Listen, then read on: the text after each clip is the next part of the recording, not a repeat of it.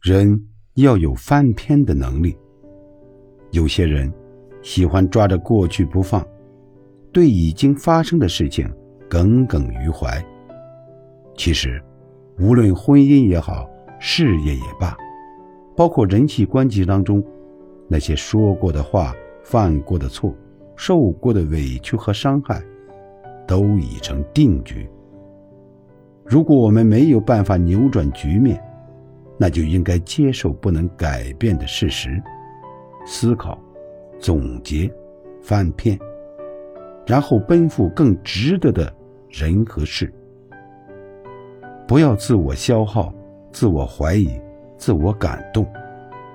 纠结的越深，越容易打乱自己的节奏。过日子是过以后，不是过从前。我们都只能向前看，才能活在希望里，才能有无限的可能。